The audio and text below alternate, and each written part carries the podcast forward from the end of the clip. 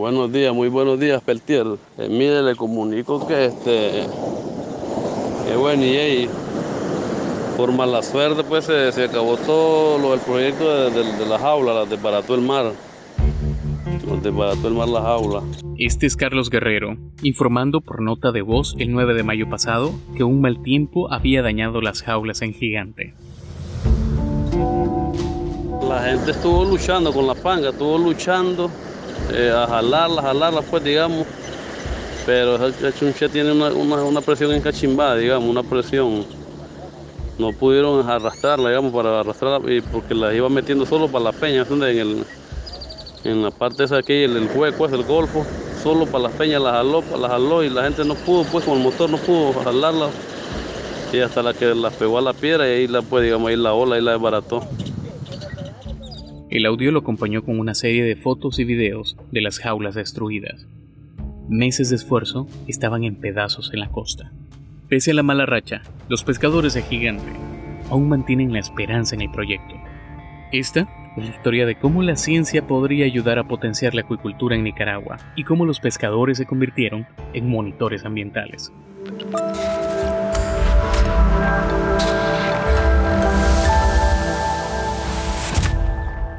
Soy Jorge Hurtado y este reportaje es resultado de la beca de Periodismo de Soluciones de la Fundación Gabo, con el apoyo de Open Society Foundation, institución que promueve el uso del periodismo de soluciones en Latinoamérica.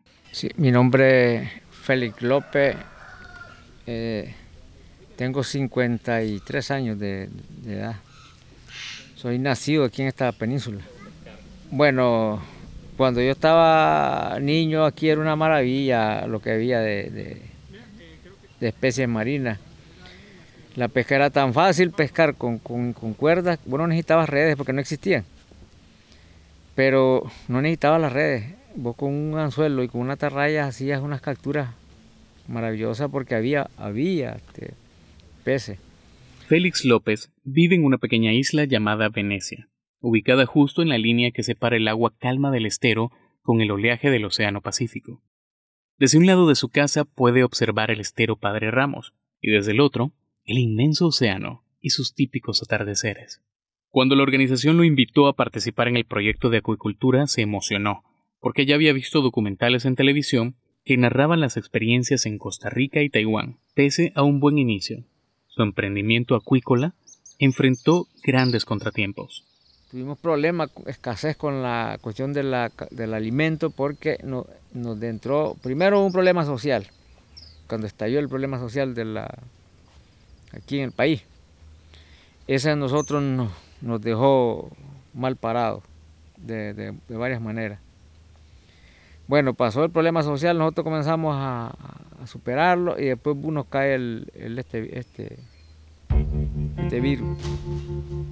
Y ese nos terminó de dar el, golpe final. El precio se fue abajo y las plantas procesaban camarón se cerraron y no teníamos comida para alimentar. Entonces el pescado se nos desnutrió, no pesó. Daba el tamaño, pero no daba el peso. Entonces venían los compradores y nos decían, bueno, hay 17 cordos por eso. ¿Cuánto costaba antes? A 56 cordos. Ambos contextos ahuyentaron a otros pescadores que al inicio se emocionaron con el proyecto acuícola y tuvieron un impacto en el precio y consumo de los peces en el mercado local, asimismo como en los ingresos de los comunitarios. Bueno, yo diría que la mayoría de los socios estuviéramos haciendo la, nuestras casitas, pues, porque algunos, yo por lo menos eh, eh, el primer ciclo hice dos cuartos y, una, y la salita pensaba en, en, esta temporada terminar de construir la, casita y me quedé esperando. La muchacha quería poner una subpulperita, una venta, pues, y, se quedó también sin, sin, sin, poder ponerla. El, señor, el otro señor quería comprarse una vaquita, iba a comprarme una dos vaquitas, me dice, para, para tener lechita en la casa, y, pero lo mismo, la vaca no llegó, se la llevó el coronavirus. Entonces quedamos quietos estuviéramos en una situación diferente. Inclusive nosotros tenemos proyectos para apoyar este, las la escuelas con, con, piñatas, con regalías, con cosas así. Tenemos en la cooperativa un, un, un sistema de fondos que dejamos para eso. Teníamos los planes, pero no funcionaron porque no hubo la plata. La Fundación Líder trabaja actualmente con 164 familias de un total de 1.300 ubicadas entre los dos esteros. Lo primero que hicieron en 2015 fue formar una escuela de campo para explicar la tecnología acuícola a los locales, creando un currículo basado en tres componentes esenciales, el manejo técnico de las granjas, identificando a pescadores promotores para compartir la información con otros, la inclusión de las mujeres en las cooperativas y el monitoreo de cuerpos de agua, que contó con el apoyo de la Universidad Nacional Autónoma de Nicaragua. Eh, hoy en día tenemos algo que se llama monitoreo comunitario del cuerpo de agua y escuché este concepto porque te vas a asustar. Eh, la lógica nos dice que quien puede usar un oxigenómetro, un pHímetro, un salinómetro, un disco de Celsius es la, gente de la universidad. Es el, educado, el que ha estudiado.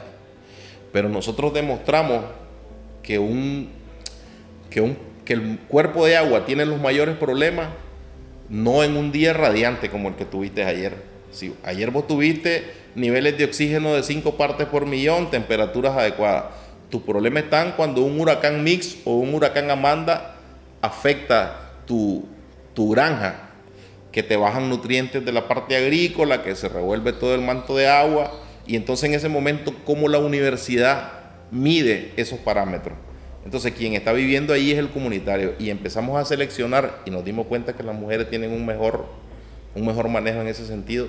Y entonces esa persona de la comunidad, entrenada por la universidad, empezó a llevar un registro en los cambios de marea, en los cambios de ambientales, de los parámetros básicos, temperatura, pH, salinidad, y entonces la universidad ya procesa esa información y el año pasado logramos conformar una comisión ambiental para el monitoreo del cuerpo de agua, la integra Marena, Pesca, la Universidad de las Comunidades. Desde 2019, el Laboratorio Lima de la Universidad Nacional Autónoma de Nicaragua trabaja en un proyecto de producción inducida de alevines. Los alevines son pequeñas especies de pargo que hasta hoy los pescadores capturan del medio silvestre para introducirlos en las jaulas. La idea, para cerrar el ciclo productivo, es que el laboratorio académico produzca estos alevines de forma inducida y que abastezca las granjas de momento nosotros estamos hablando de algo que se llama certificación de padrotes reproductores. Mira, cada, cada unidad de producción, en este caso nueve, están dejando un promedio entre 70 y 120 reproductores. A llamarle reproductores a esos especímenes que crecieron con mayor tamaño en los seis ciclos de cultivo, con una proporción similar de hembras y machos. Ellos no están manejados ahora bajo la lógica de tantos peces por metro cúbico, sino de un pez por metro cúbico. Estamos trabajando un protocolo con el Sigma y con la Universidad de León, un protocolo que nos dice cuáles son los indicadores que vos debes de cumplir para hacer un padrote. En febrero del 2020, el gobierno de Nicaragua reunió en un acto oficial a pescadores de todo el país para presentarles la Estrategia Nacional de Promoción de la Acuicultura, que entre sus objetivos destaca fortalecer la tecnología incrementar la producción de peces y mejorar genéticamente las especies. Según Paniagua, aunque ellos han enfrentado varios desafíos en el proceso, desarrollar acuicultura en la región desde las comunidades es posible. En el informe Estado Mundial de la Pesca y la Acuicultura de la FAO indica que la acuicultura mundial alcanzó el récord histórico de 114.5 millones de toneladas de peso vivo en 2018 con un valor de venta en la explotación de 263.600 millones de dólares. En la actualidad, la acuicultura es la actividad de mayor crecimiento a nivel mundial entre las actividades agropecuarias, así como la principal fuente de pescado disponible para el consumo humano. Es replicable en, los países vecinos como El Salvador y Honduras, en, la Unión, en el sector de, de Honduras, pero que tienen un problema legal, ¿sabes? O sea, Honduras tiene dos años de estar peleando porque tengamos los permisos ambientales que existen en Nicaragua.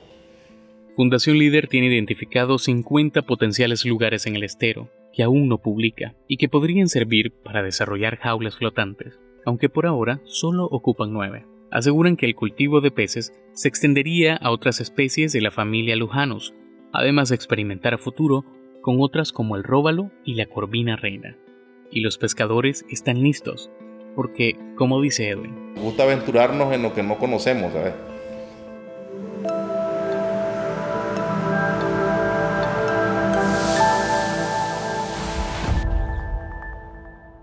Soy Jorge Hurtado y este reportaje es resultado de la beca de periodismo de soluciones de la Fundación Gabo, con el apoyo de Open Society Foundation, institución que promueve el uso de periodismo de soluciones en Latinoamérica.